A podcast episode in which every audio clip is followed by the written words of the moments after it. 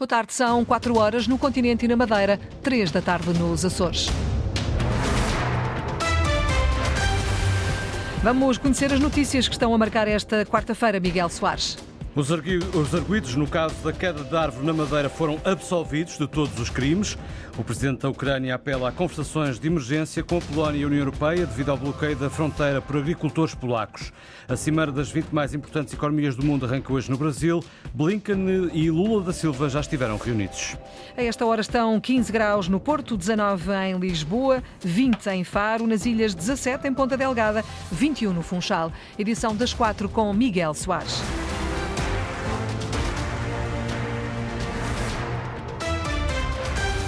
Os dois arguídos no caso da queda de uma árvore na Madeira há sete anos foram absolvidos de todos os crimes. Estavam acusados pelo Ministério Público pela prática em autoria material de 13 crimes de homicídio negligente. O Tribunal concluiu que a árvore não apresentava sinais externos, que, eh, aliás, eh, que não apresentava sinais externos, exatamente, que permitisse identificar o risco de queda, Cláudia Ornelas. Idalina Prestrelo, ex-vice-presidente da Câmara Municipal do Funchal, e Francisco Pereira, então chefe de divisão dos Jardins e Espaços Verdes da autarquia eram acusados da prática, em autoria material, de 13 crimes de homicídio negligente e de 24 crimes de ofensa à integridade física por negligência. Foram agora absolvidos da prática de todos os crimes. Américo Dias, representante das vítimas, ainda não sabe se vai recorrer. Uh, não sei, primeiro vou ler o acordo ver se há fundamentos para, para o recurso e depois, uh, em reunião com os meus clientes, logo decidirão se é para recorrer ou não.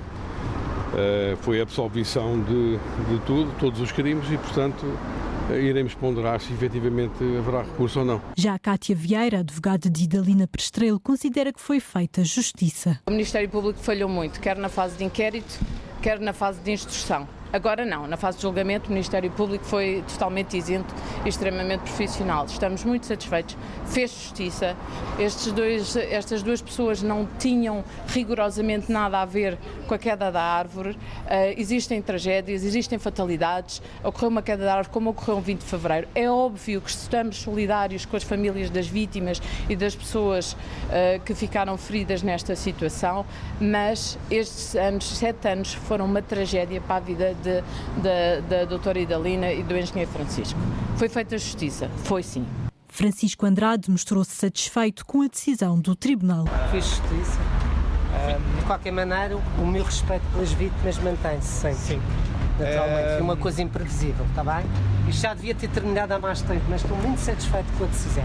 Na leitura do acórdão, o coletivo de juízas, presidido por Joana Dias, disse que o tribunal concluiu que a árvore não evidenciava sinais externos que permitiam identificar o risco de queda. Mostrou-se ainda sensível às vidas que se perderam, mas acrescentou não poder imputar os crimes aos arguídos só para que a culpa não morra solteira. A queda da árvore causou, em 2017, 13 mortes e meia centena de feridos. O presidente da Ucrânia quer conversações de urgência com os líderes políticos da Polónia e a União Europeia. Vladimir Zelensky está preocupado, Luís Peixoto, com um bloqueio na fronteira por agricultores polacos. Há mais de um ano que os agricultores polacos travam uma luta contra o regime de exceção dado aos produtos ucranianos. O braço de ferro tem conhecido novos episódios nos últimos tempos. Esta semana, agricultores polacos bloquearam quase todos os pontos fronteiriços com o país vizinho, impedindo a passagem de caminhões e mercadorias. Queixam-se de concorrência desleal, uma vez que os produtos ucranianos têm tarifas mais baixas que os produtos polacos.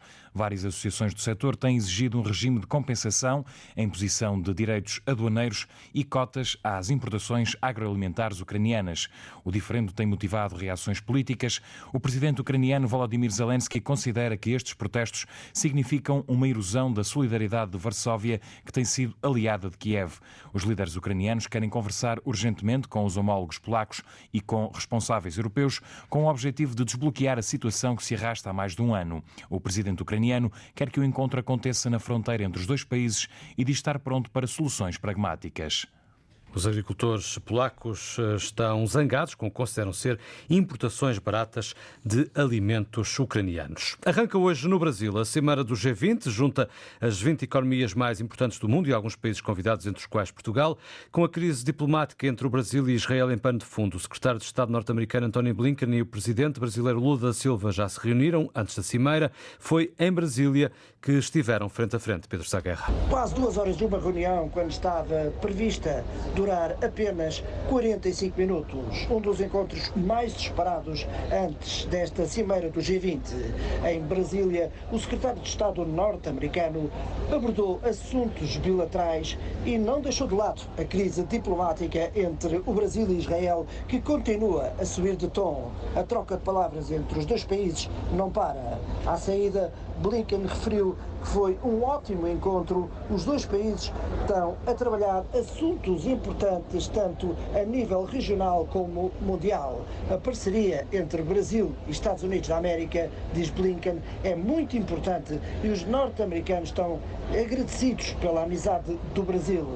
Lula da Silva, através das redes sociais, abordou este encontro, referindo que em cima da mesa estiveram assuntos como a melhoria das condições de trabalho, a proteção do meio ambiente, transição energética, ampliação dos investimentos entre os dois países e a paz na Ucrânia e na faixa de Gaza. O correspondente da Antena no Brasil, Pedro Saguerra, Blinken e Lula reuniram em Brasília. O secretário de Estado norte-americano já foi para o Rio de Janeiro, onde vai participar na reunião do G20. Israel não altera uma vírgula e ignora os sucessivos apelos internacionais para o reconhecimento do Estado da Palestina e para a solução de dois Estados. O Parlamento do país votou hoje por larga maioria, Alexandra Sofia Costa, uma proposta em sentido contrário. O Parlamento de Israel votou contra o reconhecimento do Estado palestiniano a favor da declaração do primeiro-ministro Benjamin Netanyahu, que se opõe à criação unilateral deste Estado.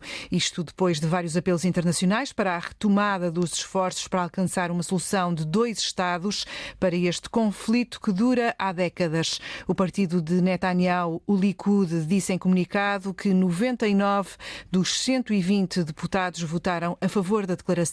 A posição israelita diz que o acordo permanente com os palestinianos terá de ser alcançado através de negociações diretas e não por ditames internacionais. Esse reconhecimento, na sequência do massacre de 7 de outubro, diz o comunicado, dará uma enorme recompensa ao terrorismo sem precedentes e impedirá qualquer futuro acordo de paz o chumbo no Parlamento israelita ao reconhecimento do Estado da Palestina. No Parlamento britânico, os deputados estão a debater uma moção apresentada pelo Partido Nacional Escocês que apela a um cessar-fogo imediato em Gaza. O, o, Presidente do Parlamento escolheu as propostas do Governo e do Partido Trabalhista à moção. A mudança trabalhista apela a um eh, cessar-fogo humanitário imediato, enquanto uma alteração governamental separada apela a uma pausa humanitária imediata.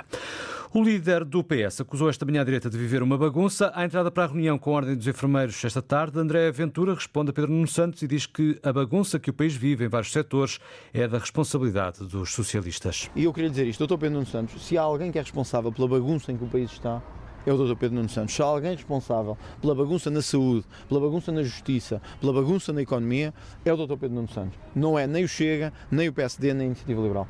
Ainda sobre a concentração de polícias ontem no Capitólio, onde decorreu o debate entre PS e AD, o líder do Chega acusa Pedro Nuno Santos de não estar a defender a ordem pública, mas a atacar os polícias. Pedro Nuno Santos está a atacar ainda mais os polícias. Não está a zelar. Ele sabe que traiu os polícias e está a atacá-los ainda mais em período pré-eleitoral. É uma opção. Porque, como digo, há causas e causas. E há causas que nós podemos olhar e dizer assim, bom, esta causa pode esperar. Eu acho que não há ninguém que não consiga dizer em consciência que o que foi feito é uma tremenda injustiça. E, portanto, quem não se sente, como diz o povo português, não é filho de boa gente. Ora, se estamos numa fase pré-eleitoral, qual é o outro momento que eles têm para exigir compromissos? É quando já houver partidos com maioria e aí dizem, bom, agora eh, tivemos a ver, as contas afinal não são bem essas.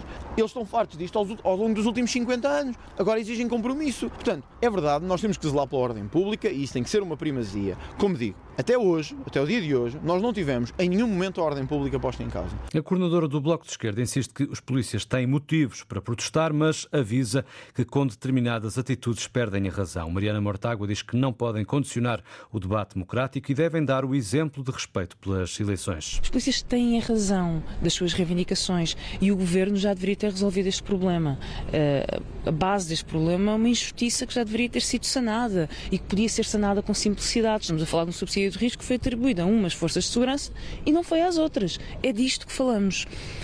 Uma vez que têm razão, é perfeitamente legítimo que se manifesta, que querem que as suas reivindicações sejam ouvidas. Isso não pode pôr em causa nem condicionar o debate democrático. E acho que concordamos que a polícia tem essas, e as forças de segurança têm todas essas razões, mas são o garante da ordem democrática. E é, portanto, e é importante, por isso, que deem esse exemplo de respeito pelas eleições. Declarações feitas na Bosch, em Braga, onde Mariana Mortágua esteve com trabalhadores. Quanto à porta-voz do PAN, diz que é sensata a decisão da plataforma que junta associações de polícia e da GNR de adiar para depois das eleições novas manifestações e neste uso real sublinha que as reivindicações dos agentes da PSP e dos militares da GNR não devem ser questionadas porque são justas e urgentes. É sensata essa decisão na medida em que assim de facto não haverá qualquer contaminação do processo quer negocial, eh, quer também da percepção da sociedade civil em relação àquilo que estão a reivindicar, cada mais alimentar a justiça. Palavras da líder do PAN no Centro Juvenil de Campanhã no Porto. A causa é justa, isso é certo, mas eh, o uh, dirigente do livro, Rui Tavares, entende que os fins não justificam os meios. O uh, líder do livro olha para a manifestação não autorizada de há dois dias junto ao Cineteatro Capitólio em Lisboa como uma hum, concentração que não deveria ter acontecido. O líder da Iniciativa Liberal entende que seria uma enorme irresponsabilidade aceitar o direito à greve nas forças policiais. Rui Rocha exige que as manifestações de descontentamento das polícias aconteçam dentro da, da legalidade. A Inspeção-Geral da Administração Interna pede, entretanto, à PSP e à GNR para esclarecer os contornos do protesto de há dois dias. Vários agentes da polícia e militares da Guarda concentraram-se uh, enquanto decorria o debate televisivo entre Pedro Nuno Santos e Luís Montenegro em torno do Cineteatro Capitólio. A Inspetora-Geral da IGAI, a juíza desembargadora Anabela Cabral Ferreira, considera que é preciso apurar se o protesto não autorizado decorreu de forma espontânea ou se foi de alguma forma promovido. Ontem a PSP anunciou que o Diretor Nacional determinou a abertura de um inquérito e o Comando-Geral da GNR prometeu averiguar também o que se passou. As notícias com Miguel Soares na Antena 1 RDP Internacional, Antena 1 Madeira e Antena 1 Açores em permanência na internet notícias.rtp.pt